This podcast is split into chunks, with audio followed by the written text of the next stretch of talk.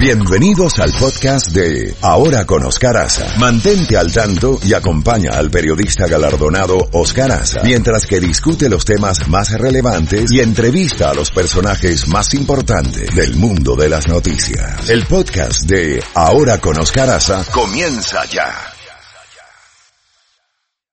Tenemos a nuestro invitado, el doctor Hugo Hacha. Doctor Hacha, eh, la primera pregunta evidentemente es la preocupación de todos nosotros. ¿Cómo ve estos, eh, el, el, la muerte de este general eh, iraní y la respuesta con la cohetería a dos bases norteamericanas en Irak? Buenos días. Muy buenos días, apreciado Oscar. Eh, siempre es un placer.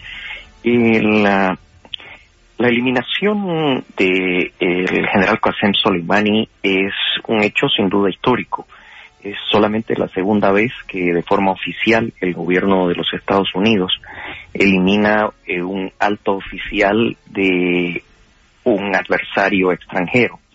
Eh, en este sentido, solamente el derribo del avión que transportaba al almirante Yamamoto en 1943, en la Segunda Guerra Mundial, eh, se encuentra como un precedente conocido. Esto también nos da la pauta del valor estratégico que tenía eh, Qasem Soleimani como líder de este nuevo concepto de guerra asimétrica global que Irán ha desarrollado y que le permite operar en teatros de operaciones tan distantes como Venezuela o Siria, como Yemen y su relación con carteles del narcotráfico en el hemisferio occidental.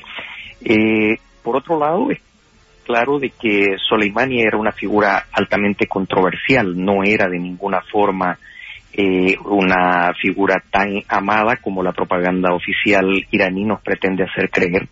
Él fue la cabeza de la represión brutal que tan solo en noviembre del año pasado matara más de 1.500 personas en las protestas que desestabilizaron seriamente el régimen de los ayatolas, hiriera más de 5.000 y colocara más de 10.000 en prisión. Eh, entonces creo que eso es un contexto que marca el, marco en el que nos debemos eh, enfocar para analizar ese hecho. Ahora bien, ¿cree que puede haber el peligro de una escalada eh, en la zona que involucre a, toda la región y pudiéramos ver involucrados en esta en estas operaciones a Israel y Arabia Saudita, o sea, el famoso planteamiento de chiitas contra sunitas eh, en la zona? Bueno, Oscar, eh, desgraciadamente y aplicando el símil de Bárbara Tuchman sobre eh, la situación de Europa antes de la Primera Guerra Mundial, cada vez que uno se enfrenta a este tipo de situaciones, uno se enfrenta a una pila de sables. Retirar uno siempre puede ocasionar un movimiento que desequilibre eh, toda la situación en su conjunto. Sin embargo, hasta el momento, eh, por lo menos las manifestaciones de Javad Zarif, el canciller iraní, indicando que en el marco del artículo 51 de la Carta de Naciones Unidas, Irán ha ejercido su derecho a una legítima y proporcionada autodefensa. Es un concepto un poco curioso, pero es el que están utilizando. El ataque que se llevó a cabo ayer contra la base de, de Al-Assad en Irak parece no haber primero ocasionado bajas norteamericanas, Segundo, al menos un tercio de los misiles no alcanzó su objetivo y los daños parecen ser únicamente de naturaleza material. Eh, esto dependerá de la respuesta de la administración en sentido de ver hasta dónde esa escalada, por lo menos desde el punto de vista norteamericano, eh, puede alcanzar. Hay discusiones aquí sobre eh, la, la eliminación de este, de este general que evidentemente es una figura importante dentro del gobierno iraní. ¿Cuáles consecuencias tendría ahora la desaparición de este, de este militar y de su yerno eh, en la estructura militar y el Quds, eh, esas fuerzas paralelas al ejército regular? Bueno, desde un punto de vista de evaluación estratégica hay que reiterar eh, el punto que señalamos al inicio de esta conversación, apreciado Oscar.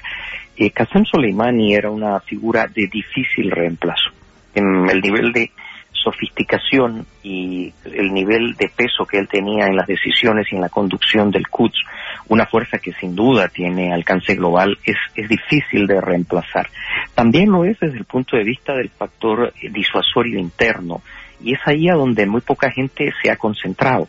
Todo el mundo habla de su participación en este, eh, vuelvo a repetir, muy bien estructurado esquema estratégico que Irán y sus aliados ha desarrollado a escala global.